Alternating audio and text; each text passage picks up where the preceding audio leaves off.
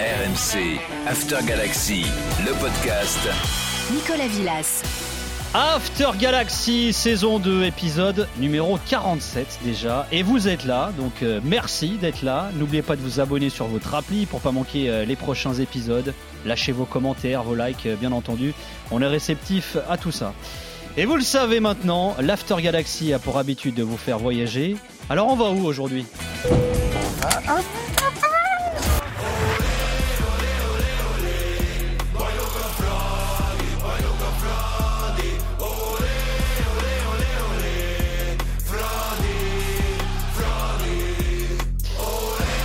Le petit surnom du euh, Ferencvaros, vous l'aurez compris, on part en Hongrie à la découverte du géant de Budapest et du football magyar, le Ferencvaros, avec pour guide un spécialiste du football hongrois, un amoureux de Budapest. Il fut notamment contributeur pour euh, Footballski. Il écrit aujourd'hui pour le site de SoFoot ou d'Eurosport. Raphaël Bros. Salut Raphaël, merci d'être avec nous. Salut Nicolas, salut tout le monde, c'est un plaisir. Alors, je je te cache pas que c'est pas facile à trouver un spécialiste du football hongrois en France. hein. Bah écoute, hein, heureusement que je suis là alors. Il démarre modestement, euh, Raph. hein. Pour nous accompagner, un homme qui vit le Ferencvaros de l'intérieur cette saison. Il est passé par Guingamp, euh, Boulogne ou la Belgique où il a fait péter les stats avec euh, Louvain. Et il vient de se poser à Budapest. Et là-bas, il marque déjà. Mercier, és indítja azonnal Traorét, aki nem csak Fiolánál, hanem Stopiránál is gyorsabb. Traoré, Traoré a ballába felé viszi, Kovács véd, és ott a duplázás. Mercier is megszerzi első gólját a Ferencvárosban. 2-0. Xavier Mercier est avec nous, milieu de terrain euh, du Ferencvaros. Salut Xav, merci d'être avec nous. hein. Salut Nicolas, salut à tous. Bon, ça y est, tu déroules en hongrois. Tu vas nous traduire ce que le commentateur disait du coup. Ouais, tout à fait. Alors, c'est comment la vie à, Budapest, euh, Xavier? Bah, elle est, elle est, euh, elle est top. hein. La, la ville est magnifique. Les gens sont plutôt, sont plutôt cool, à l'aise. C'est une ville où tu te sens en sécurité. Donc, euh, pour avoir une vie de famille, c'est, euh, c'est magnifique. quoi. T'es parti en famille donc? Ouais, avec ma femme, mes deux enfants. Même le chien, on l'a ramené. Ah. Donc, euh, non, il faut, il faut, c'est important d'avoir un équilibre familial pour, pour être performant sur le terrain. Raphaël, tu connais un petit peu toi Budapest aussi. Niveau Ah, cadre de vie, c'est sympa. hein. C'est une très très jolie ville, bah, c'est la perle du Danube, il y a tout ce qu'il faut, il y a beaucoup de choses à voir, beaucoup de choses à faire. Et euh, bon, en tant que touriste, c'est une ville super agréable à visiter et à vivre aussi, ça doit être quelque chose de très sympa, même si l'hiver est un peu frisqué. Ouais, ça pique un peu. Alors, on en parlait tout à l'heure en antenne avec Xavier. T'as pas connu l'hiver à Budapest? Non. Euh, tu demanderas à Jimmy Brown, notre producteur, qui te prête euh, son petit châle et, euh, et son écharpe, hein, parce qu'il se- les caille en régie, hein, pour tout te dire. Il est en mode Budapest en régie également. Euh, comment tu t'occupes à Budapest au-delà du foot, tes entraînements, euh, Xav? Bah, c'est compliqué. euh, On a, on a entraînement et match quasi tous les jours, donc euh, c'est difficile de sortir. Après, quand la famille elle vient, on essaye de, de leur faire visiter la ville, d'aller, d'aller manger au resto, et parce que c'est, c'est plutôt agréable. Donc euh, voilà, on essaye au maximum de, de profiter de la vie d'ici, mais c'est pas évident avec le foot. Quoi. Tiens, petite parenthèse d'ailleurs. Moi, le truc qui m'a vraiment déçu à Budapest, bah, c'est la bouffe, hein, justement. Alors, franchement, c'est pas Ouais, dingue. hein. ouais, c'est tout à base de paprika, mais il n'y a pas beaucoup de variété. Hein. C'est pas, c'est pas dingue. Hein. Je t'avoue qu'on évite un peu les, restaurants typiques hongrois, donc on essaie plutôt de trouver des Italiens ou des, Ah ouais, super. des choses comme ça, quoi. Il fallait signer à Pise, hein, t'as rien compris. Ouais, c'est vrai. Alors si vous êtes là, c'est parce que Monaco aussi va découvrir euh, Budapest, une revanche à prendre pour l'ASM en Europa League, puisqu'elle allait à Louis II, l'ASM avait été surprise par le Ferencvaros. Il est frais, là, Boli, Boli, Boli, attention, Boli. Boli encore, Boli avec Traoré. Traoré, et la volée derrière, et double qui va être battu. Est-ce que le ballon a franchi la ligne? Oui, et oui, il est validé ce but. La montre de l'arbitre a sonné, et but. Et victoire 1-0 du coup du Ferencvaros à Monaco. Xavier, comment cette victoire a été euh, célébrée en club, euh, euh, au club et en Hongrie? Est-ce que ça a été célébré vraiment comme, comme un gros résultat pour le Ferencvaros Ouais, ça a été bien célébré. Après, euh, voilà, en interne, on a, on savait qu'on pouvait le faire et euh, on s'était préparé pour ça. Donc, euh, on était aussi en confiance par rapport au match d'avant contre Trabzonspor.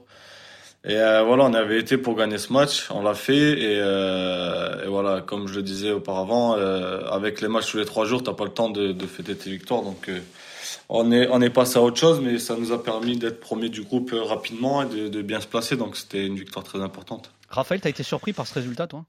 À moitié surpris. Bon, c'est sûr qu'on s'attendait pas forcément à ce que Ferencvaros gagne euh, au stade Louis II, mais euh, honnêtement, euh, étant donné ce que Ferencvaros est en train de devenir sur la scène européenne, c'est-à-dire une équipe de plus en plus régulière, de plus en plus difficile à prendre pour ses adversaires, qui est confiante euh, en ses qualités défensives et aussi euh, sur sa capacité à taper devant, bah, c'est pas un résultat si, surprenant, sachant que Monaco en plus est euh, mi-figue mi-raisin depuis le début de saison, il y a un coup à faire et ils l'ont fait. Xavier, tu l'expliques comment ce résultat? Est-ce que tu dirais que vous avez été sous-estimé par Monaco? Euh, non, je pense pas. Je connais un petit peu le coach de Monaco euh, pour l'avoir connu en Belgique, donc euh, il prend tous les matchs au sérieux. Après, ce jour-là, il y avait aussi l'annonce de l'équipe de France avec deux joueurs qui étaient Fofana et Badiachil qui étaient appelés.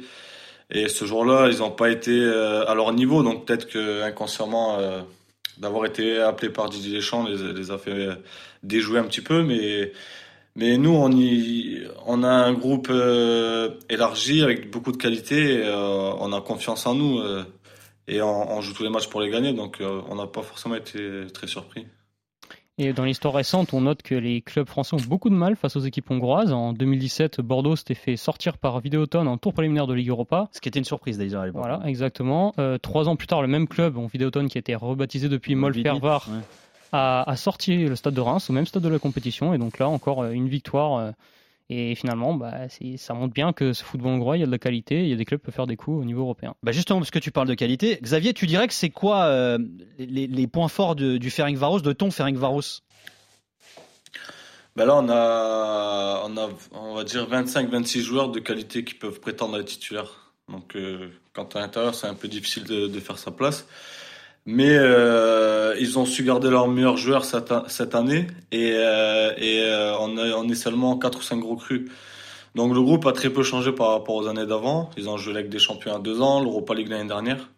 Donc c'est un groupe qui, est, qui apprend de, des années précédentes et qui grandit, qui mûrit et que voilà aujourd'hui euh, le travail euh, du passé paye quoi.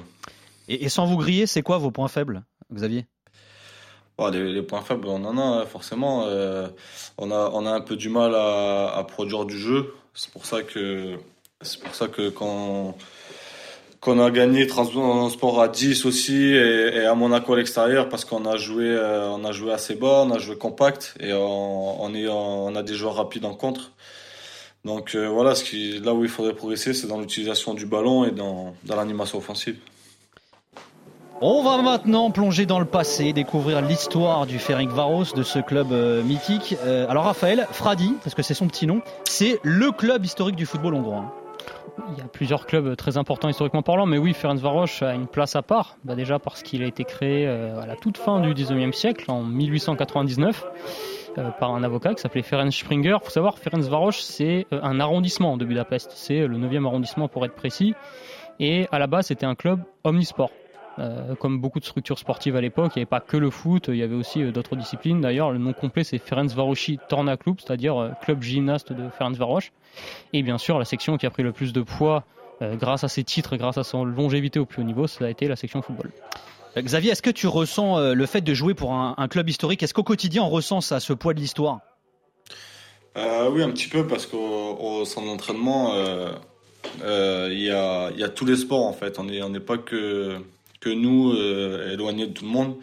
Il y a le, water polo, le handball, euh, tout ce qui est section féminine, les jeunes, euh, il y a tout le monde. Et puis il y a, voilà, il y a les trophées un petit peu partout, les, photos un petit peu partout. Donc on sent que, on sent vraiment qu'il y a une histoire et qu'il y a une soif de victoire. Donc ça c'est important. Quoi. Alors Ferencvaros, c'est un, historique hein, du football hongrois de par son âge, mais aussi de par son palmarès. Tu faisais référence, Raphaël, mais c'est le club là aussi hongrois en termes de titres. Hein. Ah bah, c'est le club qui a le plus gagné de titres à l'échelle nationale. Bon là, je dois prendre mes notes parce qu'il y a quand même des chiffres assez importants. C'est 33 titres de champion de Hongrie, dont les quatre derniers, ce qui prouve bien que sur l'histoire récente, c'est vraiment le cadre du championnat. C'est 24 Magyar Kupa, c'est-à-dire la Coupe de Hongrie. Et au niveau européen, c'est aussi euh, un club qui a quelques références, alors qui a gagné deux fois la Coupe Mitropa. On la connaît pas trop cette compétition disparue, c'est l'ancienne Coupe d'Europe centrale. Bon voilà, on n'était pas concernés nous, autres en France, mais euh, c'était une compétition qui avait son importance à l'époque dans la région et qui a aussi remporté euh, Ferencvaros la Coupe d'Europe des villes de foire. Ça, c'était une compétition qui était l'ancêtre de l'UFA, en gros. Ouais, l'UFA de la Ligue Europa, même si elle n'était pas reconnue donc par, par euh, l'UFA à l'époque. Et euh, c'était en 1965 et Ferencvaros avait d'ailleurs battu en finale la Juventus, qui prouve bien que c'était quand même pas n'importe quoi, 1-0 à Turin, au Stadio Comunale. Donc c'est le seul titre encore à l'heure actuelle européen décroché par un club hongrois. Il y a eu d'autres références. Il y a eu une finale de Coupe des vainqueurs de Coupe en 75. Il y a eu une demi-finale exactement en 1972 en C3 et puis plusieurs participations à la phase de groupe de la C1, dont la dernière en 2020-2021. Donc c'est quand même un club qui a des références, qui sort pas de nulle part, et ça explique aussi le fait qu'il ne soit pas perdu au niveau européen quand il affronte Monaco, par exemple. Alors, il y a deux saisons, hein, le était en phase de groupe de Ligue des Champions pour la première fois depuis 95-96. La saison dernière, comme cette saison, il a été euh, sorti en tour préliminaire de, de Ligue des Champions et dispute la phase de groupe d'Europa League. Xavier, vous visez quoi en Coupe d'Europe? C'est quoi l'objectif européen du Ferencvaros, qui on l'a compris, et l'équipe euh, euh, au top dans le championnat national? Si on écoute le, le discours du coach, c'est de la gagner, tout simplement. Après, voilà, on sait que c'est. Ah, lui, vous dit ça, lui, Tcherchezov. Lui, c'est il vise la victoire en, Europa League. Ouais, il est très, il est très ambitieux, donc. Euh, je sais pas s'il est déjà rigolant ou, euh, ou, sérieux, mais en tout cas, euh, en tout cas, il veut aller le plus loin possible. là, on est, on est super bien placé pour pour passer le tour. Donc non, prendre étape par étape et puis et puis on verra. Mais il faut, je pense qu'avec ce groupe-là, il faut pas se donner de limites, quoi alors il y a un joueur hein, qui incarne la grandeur passée du Ferencvaros, il a marqué l'histoire du football hongrois, l'histoire du football tout court d'ailleurs.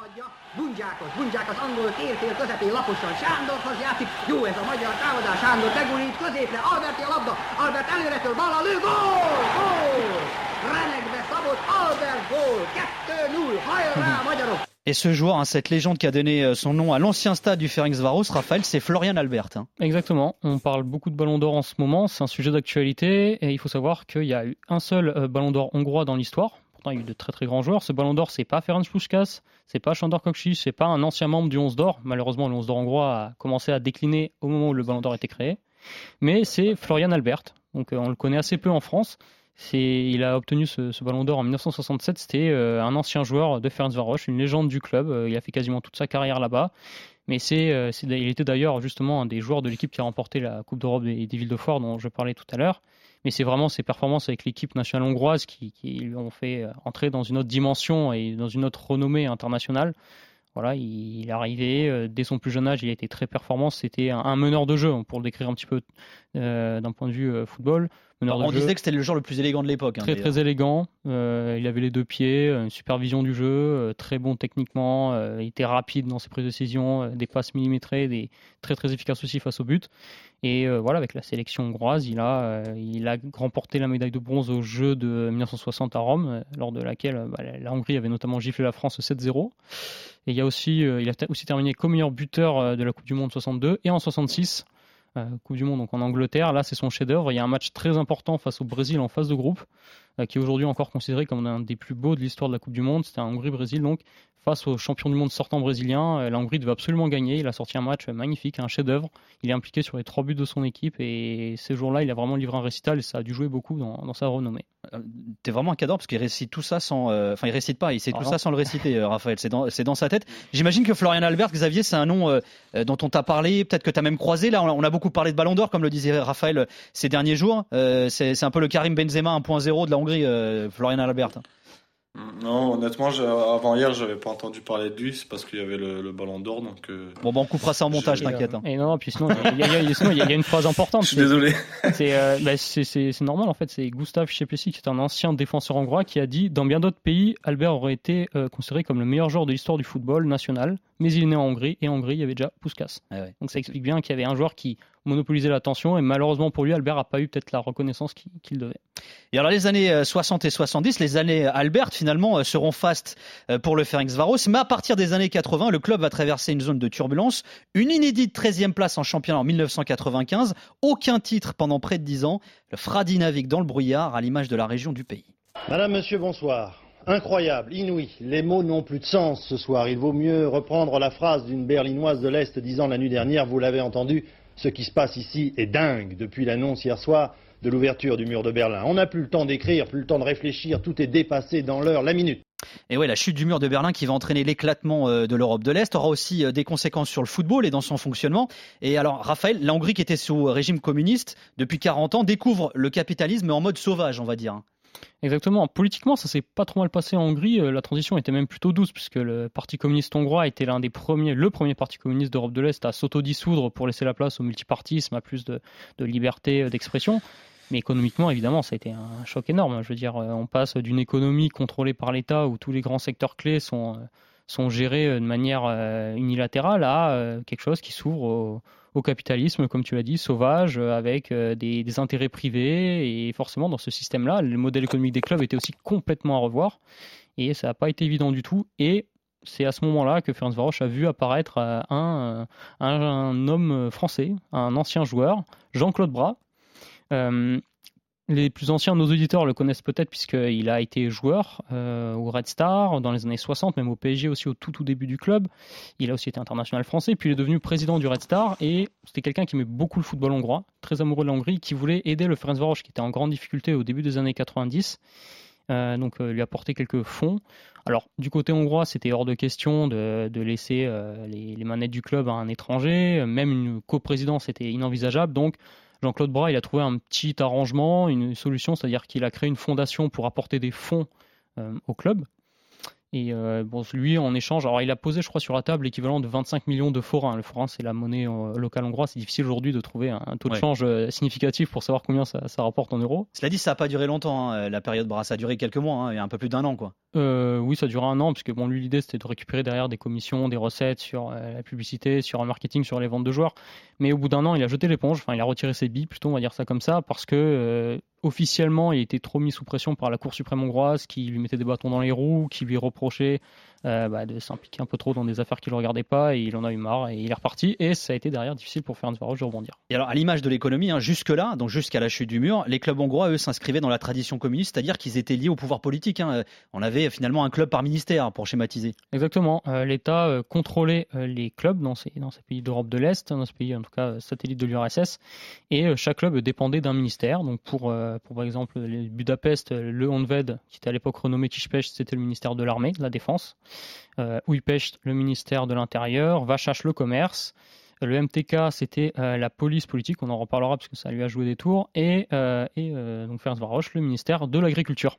Clairement pas le ministère le plus important d'un point de vue politique, ni celui qui avait un poids le plus majeur, et c'est pas anodin parce que Ferenc Varoche, c'était pas le club favori du régime, loin de là, c'était même plutôt le club des opposants au régime. C'est un club qui rassemblait une base de supporters assez large, issu de la classe moyenne, des, zones périphériques, populaires, et qui globalement étaient opposées au pouvoir en place.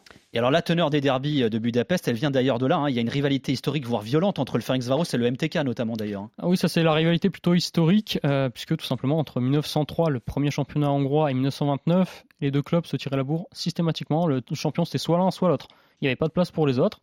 Euh, et, cette rivalité donc sportive a été alimentée aussi par des rivalités sociologiques. Je l'ai dit, Ferencváros c'était plutôt un club de la classe moyenne. Le MTK c'était le club du centre-ville bourgeois de Budapest.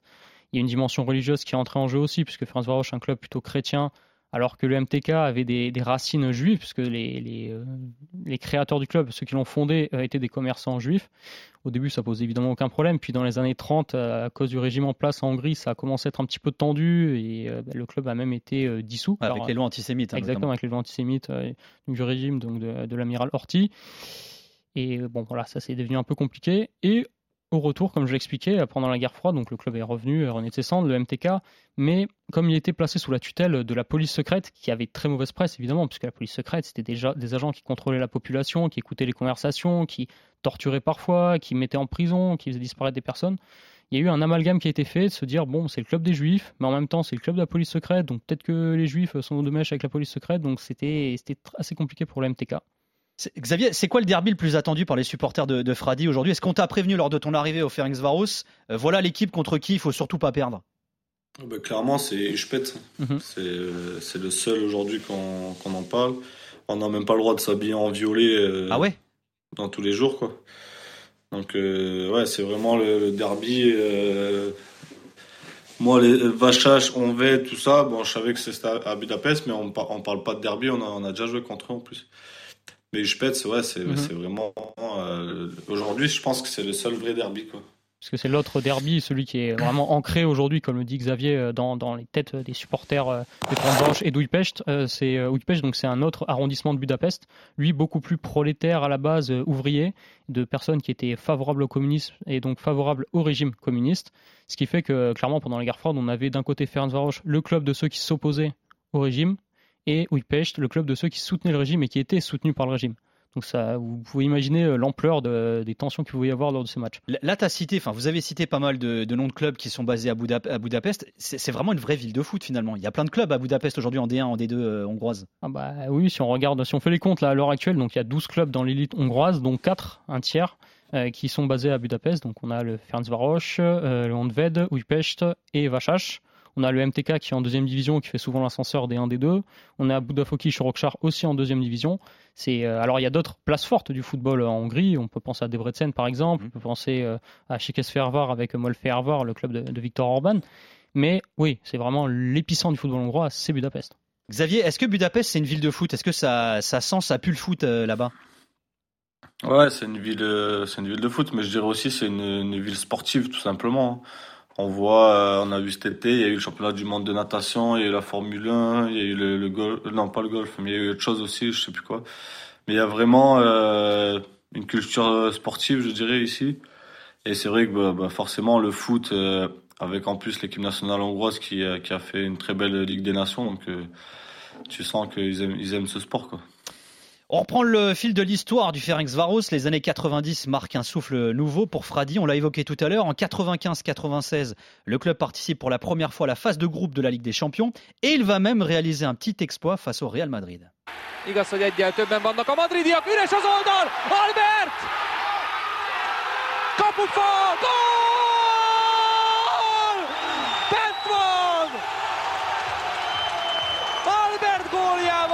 Ferencváros, 36.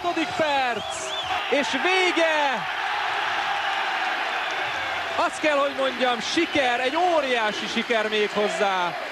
Két héttel a 6-1-es madridi vereség után a Ferencváros bebizonyította, Et ouais, un partout, vous l'aurez compris, hein, bien sûr, hein, entre le Ferencváros et le Real Madrid. Les Hongrois seront éliminés en phase de poule. Et alors, dans la foulée, en coulisses, la situation se complique euh, peu à peu. Et bientôt, dans les années 2000, Raphaël, le club va traverser ses, ses années les plus sombres, hein, finalement. Oui, parce que euh, bon, les résultats sont pas fameux d'une part euh, sportivement et économiquement, la situation est de plus en plus catastrophique. Et en 2006, le coup près tombe. Finalement, la fédération décide de retirer à Ferencváros sa licence. Donc, euh, il lui interdit de jouer en première division, ce qui fait que le club est rétrogradé en D2. C'est la première fois que ça lui arrive depuis sa création. Donc, depuis 1903, le club avait été toujours en première division. La descente en D2 en 2006. La remontée n'est pas évidente. Hein. Deux saisons en D2, toujours pas de, de remontée. Et en 2008, il y a un nouveau propriétaire qui arrive. C'est un investisseur euh, anglais, un homme d'affaires, euh, Kevin McCabe, qui possède déjà Sheffield United, qui va, euh, qui va racheter le club, va devenir en tout cas actionnaire majoritaire hein, du, du Ferencváros. Bon, c'est, ça va être un petit peu tendu au début, puisqu'on voit d'un mauvais œil le fait qu'un un investisseur étranger vienne prendre les, commandes de ce club-là. Mais euh, les priorités politiques sont, ailleurs à ce moment-là. Il réussit à faire remonter le club. Ça se passe pas trop mal. Il investit aussi pour, euh, rénover le stade. Mais il y a un événement qui arrive assez vite en 2010, c'est la victoire électorale de Viktor Orban. Et bien justement, c'est là que le Ferencváros va basculer, rebasculer dans la sphère politique. Fradika kell, tehát Fradika nélkül nincsen, nincsen magyar futball, tehát Fradit gatyába kell rázni, Kubatov Gábor elnök úrnak vannak is erre nézve tervei. En 2011, Viktor Orban, Premier ministre de la Hongrie, s'exprimait sur le club et sur celui qui en devenait son président, un certain Gabor Kubatov. Faut, tu- faut que tu nous expliques, Raphaël, qui est euh, ce Kubatov. hein? Bah, C'est un homme politique hongrois d'origine euh, azérie euh, qui est très proche de Viktor Orban. Alors, il est du même parti que lui, le Fidesz, parti qu'on qualifiera très à droite, euh, populiste pour certains, nationaliste pour d'autres, en tout cas très conservateur. Et euh, c'est vraiment un, homme proche euh, du, pouvoir et du, Premier ministre à ce moment-là. Et c'est aussi un député qui va donc être nommé président de Ferencváros à partir de mars 2011. Et euh, lui, sa mission, elle est claire. Bon, déjà, il est de, permettre à Ferencváros de redevenir un, un fer de lance du football hongrois. Il y a d'ailleurs un nouveau stade qui arrive, la Groupama Arena, qui est livré euh, au milieu des années 2010, qui a coûté très cher, 35 millions d'euros quand même. Et sa deuxième mission, c'est de nettoyer les tribunes. Parce que, voilà, les, les supporters hongrois sont très très chauds, les ultras surtout sont très très très chauds. Et euh, parfois, il y a des débordements euh, qui plaisent pas trop. Bah, il y a beaucoup d'incidents racistes, notamment. oui, euh, ça, ça, c'est une première chose effectivement euh, très condamnable. Et puis même de manière générale, il y a beaucoup de, de pyrotechnie, de fumigène, ce genre de choses. Ça passe au niveau national, c'est toléré par les autorités. Au niveau de l'UEFA, ça ne le fait pas du tout. Et donc ça veut dire qu'à chaque fois que Ferencváros venait en compétition européenne, il y avait des amendes, il y avait des sanctions, des huis clos. Et pour gagner en respectabilité vis-à-vis des instances européennes, il fallait nettoyer les tribunes entre guillemets. Il a essayé, donc, ce nouveau président, de mettre en place un système de passeport du supporter, de carte d'identité, pour lequel il fallait mettre ses empreintes biométriques et donner des informations personnelles. Ah, ça, ils n'ont pas kiffé. Les, les, Ultras, ils n'ont pas du tout kiffé. C'est pas du tout leur logique d'être fichés pour aller au stade. Ils ont dit c'est hors de question. Ils ont boycotté le stade pendant trois ans. C'était très compliqué au début, les, les affluences forcément n'étaient pas génial, génial, hmm. mais ils ont fini par se mettre d'accord à l'automne 2017 et depuis ils sont de retour. Il est comment Kubatov comme président Xavier? Est-ce qu'il est envahissant? Bah non, justement, il est très discret. Euh, on l'a vu une fois cette saison avant les tours préliminaires de Champions League, il était venu nous parler. Et puis après, euh, il fait les déplacements avec nous en, Coupe d'Europe. Euh, il est avec nous dans l'avion, tout ça. Enfin, il fait partie du voyage, quoi. Mais sinon, honnêtement, très discret. Il met pas, il met pas de pression particulière aux joueurs. Euh. Puis il est plutôt courtois et gentil euh, quand on, quand on lui serre la main. Quoi. Alors, c'est une personnalité un politique hein, très engagée, très importante en Hongrie, Gabor Kobatov. Est-ce que tu sens, toi, qu'il y a une volonté, une implication politique vis-à-vis du club, vis-à-vis du Ferencvaros bah non, si je me place euh, uniquement en tant que joueur, je ressens aucune implication politique vis-à-vis du club. Ça, ça c'est certain quoi. Après, il y a une vraie politique euh, en Hongrie, pas forcément dans tel ou tel club, qui est menée de manière générale euh, par rapport au sport. Xavier en parlait, il y a eu beaucoup d'événements. Il y a souvent des événements sportifs d'ampleur mondiale euh, à Budapest et en Hongrie. et parce que voilà, faut savoir que Viktor Orban, en reprenant, en prenant le pouvoir, avait envie de mettre l'accent là-dessus. C'était un axe fort de sa politique et en particulier du football.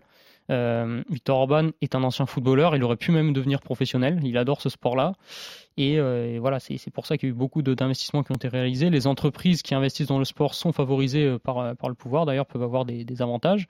Et voilà, c'est aussi pour ça qu'il a lancé un programme de rénovation très important des stades partout dans le pays. On a parlé de la Groupama Arena à Ferencvaros. il y a aussi bien sûr la Pushkas Arena qui accueille des matchs de l'Euro il n'y a, pas si longtemps que ça. d'ailleurs très joli stade, effectivement. Et puis même dans d'autres villes euh, plus petites, euh, Xavier pourra en témoigner, lui qui fait quelques déplacements donc avec, avec Ferencvaros, euh, dans des petites villes, des petits villages. Il y avait des stades extrêmement vétustes avant. Moi, quand je regardais les, le match, les matchs du championnat il y a quelques années, c'était vraiment, on se croirait, des, des stades très très champêtres. Aujourd'hui, c'est des enceintes pas forcément grandes, mais modernes, propres, avec tout ce qu'il faut pour, pour accueillir des matchs professionnels. Alors tu le disais, hein, il, y a, des vraies aides étatiques, gouvernementales vis-à-vis des clubs également. Je sais que d'ailleurs ça fait pas mal débat dans les instances européennes, puisque normalement c'est interdit. Est-ce qu'on a une idée du budget d'un club comme le Ferencvaros, euh, Raph Alors, j'ai regardé un petit peu, j'ai essayé de creuser pour trouver cette information. Je sais que l'année dernière, euh, le budget était d'environ 24 millions d'euros, ce qui est quand même beaucoup. Il faut savoir que dans ce budget-là, ce qui est très important, c'est la participation en Coupe d'Europe. Euh, c'est-à-dire que si le club s'était qualifié pour, pour la Ligue des Champions en phase de groupe, il aurait peut-être dépassé les 30 millions d'euros ce budget-là. C'est vraiment une manne importante. Et c'est pour ça que c'est un enjeu majeur aussi. Xavier pourra témoigner. la Coupe d'Europe pour faire une Varoche, elle commence pas début septembre, elle commence pas fin, fin août elle commence début juillet avec les premiers tours préliminaires. Et plus tu vas loin, et plus ça fait rentrer de l'argent dans les caisses du club. Vous aviez une pression par rapport à ça, Xavier Tu l'as senti dès l'été, dès le début de l'été? Ouais, ben, moi, dès le premier jour où j'ai signé ici, on me parlait que de la Ligue des Champions. Quoi. C'était vraiment. Euh, la Coupe d'Europe, c'est le, seul objectif de la saison, on va dire. Hein. c'est, on sait que le championnat, il y a 80% de chances qu'on le gagne. Donc euh, ils misent tout sur la, la Coupe d'Europe. Et c'est vrai qu'on commence euh, début juillet les tours préliminaires et c'est il y a huit matchs pour, pour arriver à la fin, donc mhm. c'est compliqué, c'est dur. Et, niveau installation, c'est comment euh, Varos On parlait du stade tout à l'heure qui est, qui est tout neuf hein, finalement. Niveau centre d'entraînement, etc. aussi, c'est bien? Ouais, c'est pas mal. Après, c'est un peu vétus quand même. Mais, euh, mais comme je l'ai dit, c'est euh, dans une zone où il y, a, il y, a, tous les sports mélangés. Donc euh, voilà, on se croise, on se croise avec les autres sports, on peut discuter avec eux, c'est aussi, euh, c'est aussi sympa. Mais après, les, les, les pelouses d'entraînement sont elles sont bien. Je vais pas dire que c'est euh, c'est top non plus, mais elles sont, sont elles sont bien. Il y, a, il y, a, de quoi avoir de la qualité de l'entraînement et puis euh, voilà au niveau des installations, c'est plutôt correct, mais sans plus quoi. Xavier, les Français veulent savoir, est-ce que ça paye d'être joueur du Ferencvaros euh, Ça paye mieux qu'un joueur de Ligue 2, je pense. D'accord. En France, mais non. Après, c'est vrai que si on se déplace ici avec la famille, c'est que forcément il y a le côté financier qui suit. Alors tu le disais, hein, le président Akubatov, il est assez discret, assez en retrait finalement. C'est le directeur sportif depuis 2008, hein, Tamas Ajnal, qui, qui gère le club euh, au quotidien. Alors c'est un ancien joueur hein, de Fradi qui a longtemps joué en Allemagne, à Schalke, à Dortmund, à Stuttgart. Alors dans le vestiaire, j'ai regardé, il y a des Hongrois, Bosniens, Marocains, Américains, Nigérians, Géorgiens, Norvégiens, Brésiliens, Maliens, Argentins, Ivoiriens, Tunisiens, Néerlandais. Comment vous communiquez, euh, Xavier? T'as oublié français? en français, oui, mais forcément. non, on communique euh, en, anglais, euh, principalement. Et euh, ouais, en anglais, après, euh, avec les. Et le coach est russe, hein, j'ai oublié. Hein. Cherchezov, il est russe. Ah, il le- parle allemand, je crois d'ailleurs. Lui. le, le coach, il parle allemand, un petit peu anglais, puis justement, c'est le directeur sportif qui, qui traduit souvent parce qu'il parle allemand, donc lui, il traduit en anglais après. Mais ouais, le- la langue principale, c'est l'anglais. T'arrives à capter le hongrois ou pas? Euh, euh, franchement, quelques mots, je commence, mais. euh, Enfin, J'aurais dû dire Yona pour, non, pour dis- commencer. C'est le seul mot, c'est le seul truc que je sais dire. Te dire mais euh, non, c'est difficile. Euh, alors, Raph, je sais que tu parles un peu le polonais, le russe, parce que toi, t'es es un taré. Euh, le hongrois, c'est chaud comme langue quand même, non? Très très difficile, c'est une langue finno-ougrienne, donc les racines sont absolument pas slaves, contrairement aux autres pays de cette région-là. Et euh, non, c'est vraiment euh, une manière de raisonner qui est tout à fait différente de la nôtre. Euh, C'est plus que le vocabulaire, c'est la syntaxe derrière et c'est l'organisation des phrases qui a rien à voir. Et pour conclure notre histoire, notre historique sur le Ferencvaros, les années 2010 marquent le retour au premier plan du club dans son pays. En 2019-2020, le club retrouve les phases de groupe des compétitions européennes pour la première fois depuis 15 ans. Et la saison dernière, Fradi a remporté son quatrième titre de suite au terme d'un succès face au rival Újpest. Beközépre Tokmák, gól! Most eljutott Zicserig, és Tokmák kiegyenlít. Mindenki mellett eljött a labda, a hosszú oldalon Tokmák érkezett. Voilà, titre remporté avec l'entraîneur russe Stanislav euh, Cherchezov. Xavier, il a pas l'air commode vu comme ça, euh, Cherchezov. Il est comment en vrai? Bon, il est un peu froid, il est un peu, il est un peu distant, mais, euh, mais voilà, il est, il est sûr de, de, de ce qu'il fait dans ses choix, dans sa tactique. Donc, il a, il a, a beaucoup confiance en lui. Et après, c'est vrai que la, la relation humaine, euh, c'est pas forcément euh, ce qu'il préfère, je pense. Donc, voilà, nous, on essaye de s'adapter de ce côté-là. Et puis, puis voilà, après, il est entouré d'un staff aussi qu'il connaît très bien, notamment des, adjoints qui sont russes aussi. Le préparateur physique espagnol, mais qui a, ça fait 10 ans qu'il travaille avec. Donc, euh, donc voilà, ils, ils savent ce qu'ils font ensemble et pour l'instant ça marche, donc euh, on peut rien dire. Quoi. Je t'ai vu grimacer, Raphaël, quand il a dit euh, c'est pas le fort, c'est les, les relations humaines à Cherchezov. Non, bah c'est un entraîneur à la soviétique, à l'ancienne. C'est- un gardien de, de la sélection soviétique. euh, voilà, c'est un vieux de la vieille, on va dire, de ce point de vue-là. Mais c'est un entraîneur qui a très bonne réputation, qui a relancé le Legia Varsovie quand il y est arrivé, euh, qui était sélectionneur de l'équipe de Russie, faut pas l'oublier, lors Ouais. de la dernière Coupe du Monde euh, en Ouais. Russie justement. Donc il a atteint l'objectif fixé en allant en quart de finale, ce qui était quand même pas rien. Et euh, non, ce qui est bien à Ferencvaros, c'est qu'il y a aussi de la continuité au niveau des choix des entraîneurs. Il y a longtemps eu Seri Rebrov qui a fait un très très bon travail de fond pour permettre au club de passer un palier et d'aller régulièrement en Coupe d'Europe.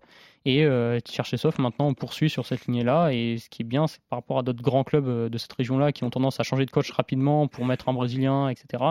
Là, il y a, il y a un travail qui se fait de manière logique. T'as pas toujours été titulaire hein, depuis le début de la saison, Xavier? Cherchezov, il t'expliquait ou non Au contraire, c'est euh, tu voyais ça sur la feuille et, et c'est tout. Euh, non, il n'explique pas vraiment. Juste en début de saison, il me demandait de ressembler un petit peu à Mathieu Valbuena, ce qu'il avait eu en Russie. On avait, on avait fait un FaceTime avec euh, Mathieu, d'ailleurs, pour la petite anecdote. Ah ouais? Et alors, il t'a dit quoi? Mais euh, non, bon, on avait rigolé plus que plus qu'autre chose. mais non, voilà. Après, il, il explique pas forcément ses choix, mais pas qu'à moi, c'est à, à tout le monde de la même façon. Donc voilà, il faut se donner tous les jours à l'entraînement et puis après, en espérant avoir le plus de temps de jeu possible. Bah, Qu'est-ce qu'on peut te souhaiter pour la suite de la saison, Xavier, justement? Bah, avoir un peu plus de temps de jeu. Euh, et essayer de jouer contre Monaco, ça serait bien. Et euh, puis voilà, remporter des disques. Eh ben, on te retrouve en tout cas le jeudi euh, 27 octobre 21h sur RMC sur RMC Sport 1 pour Ferencvaros AS Monaco. Xavier, si tu marques, on veut une dédicace. hein. Tu veux quoi? Bah je sais pas, tu fais une dédicace, un truc, euh, tu arrives, tu prends une caméra, tu cries RMC à l'After Galaxy, tu fais un truc n'importe quoi, mais tu le fais. Ça va. Tu trouves un truc, ça marche Ça Merci marche. en tout cas Xavier, merci euh, d'avoir été avec nous, Avec joueur du plaisir. Ferencvaros. Tu reviens quand tu veux, hein, Xavier. Avec plaisir, merci beaucoup. Merci euh, Raphaël Bros, spécialiste du football hongrois qu'on retrouve sur euh, SoFoot, sur Eurosport notamment. Merci beaucoup. Merci Nicolas, merci à tous. Merci Jimmy Brown à la production, merci euh, Kevin Pogam à la réalisation. On se quitte comme d'hab avec du son maison. Aujourd'hui, il s'appelle Naji Kirali. Bisous, prenez soin de vous.